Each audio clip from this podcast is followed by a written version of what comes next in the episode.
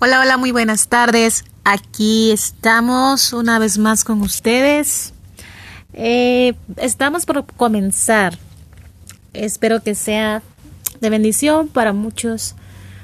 Eh, aún si no eres músico o no cantas, yo creo que este te puede ser de utilidad para saber más acerca de la música. Bueno, vamos a empezar con este episodio de hoy. A ver, permítame un momento, vamos a, en un momento empezamos.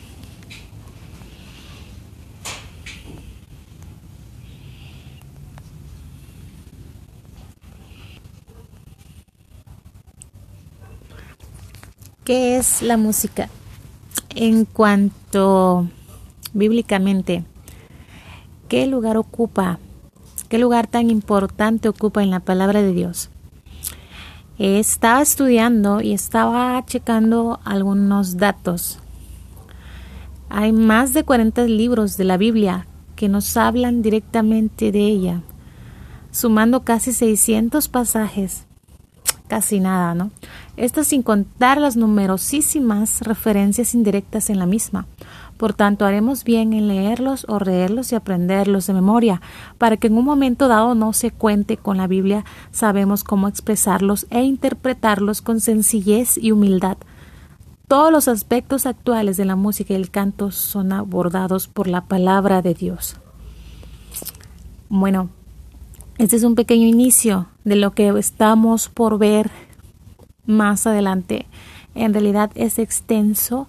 Eh, la música aparece en 563 citas del Antiguo Testamento y lo hace ya desde las primeras páginas de Génesis.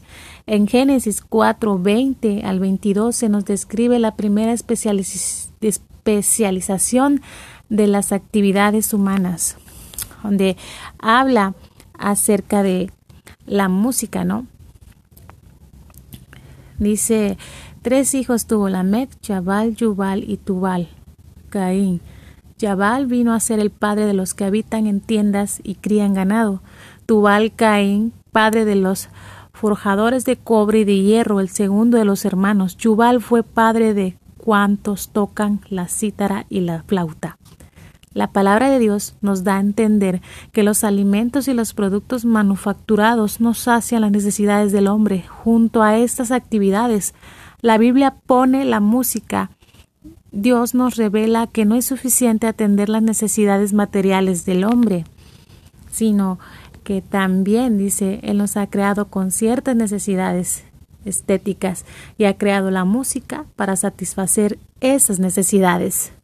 Desde siempre la música ha servido para expresar alegría y alabanza a Dios. El Señor le preguntaba a Job, ¿dónde estabas tú cuando yo fundaba la tierra? Alababan las estrellas del alba y se regocijaban todos los hijos de Dios. Esto lo vemos en Job 38.7. Si leemos el Antiguo Testamento desde la perspectiva de la música, nos impresiona la importancia que tenía en la vida del pueblo de Dios. Estaba asociada a todos los aspectos de su existencia personal y colectiva. La música está presente siempre en todos los lugares, tanto en la vida cotidiana como en la vida religiosa todas las épocas del año están marcadas por lo que es todo acerca cómo es la música. Están marcadas por cantos aprendidos o improvisados. Se cantaban en las ciegas y en las vendimias. Esdras 9.2, 16.10 y Jeremías 31, 4 al 5. Al momento de partir o sea, Génesis 31, 27 y en los reencuentros también, en jueces 11, 34, 35, Lucas 15, 25. A la llegada de la primavera, Cantares 2.12 y al descubrir el manantial número 21, 17. Quiero que pongas mucha atención. Este es el primer podcast que estamos haciendo. O sea, todos al momento dice que de las vendimias ellos cantaban cantos aprendidos o improvisados hacia Dios. Al momento de partir cantaban, y en los reencuentros cantaban. A la llegada de la primavera cantaban, al descubrir el manantial cantaban. Qué hermoso es estar todo el tiempo alabando a Dios. Qué hermoso está es estar regocijados todo el tiempo cantando y alabando con música al único que lo merece. Porque nosotros no merecemos la gloria. La gloria lo merece Él. Dios nos dio los talentos, pero nos dio los talentos para que lo, utilicemos como Él quiere debidamente. No es para gloriarnos, porque muchas veces viene el orgullo a nuestras vidas y entonces nosotros estamos siendo como idolatrarnos a nosotros mismos. Ya no es Dios el que está ocupando ese lugar y en realidad debe ser Él. Nosotros debemos despejarnos de todo lo que nosotros somos. Solamente somos instrumentos, no somos otra cosa. Instrumentos y estamos diseñados para alabarlo a Él.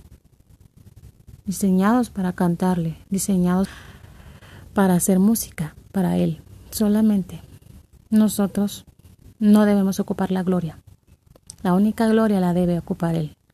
Entonces, Dios conoce los corazones, Dios escudriña los corazones. Este es un pequeño episodio de lo que esto, eh, de las enseñanzas acerca de música que estamos comenzando. Muchas gracias por tu atención. Nos vemos en el próximo episodio. Espero que estés muy atento a todo lo que está por venir. Que Dios te bendiga y cantautora o cantautor, músico, lo que seas, Dios va a hacer algo grande en tu vida siempre y cuando tengas humildad en tu corazón. Nos vemos. Hasta la próxima.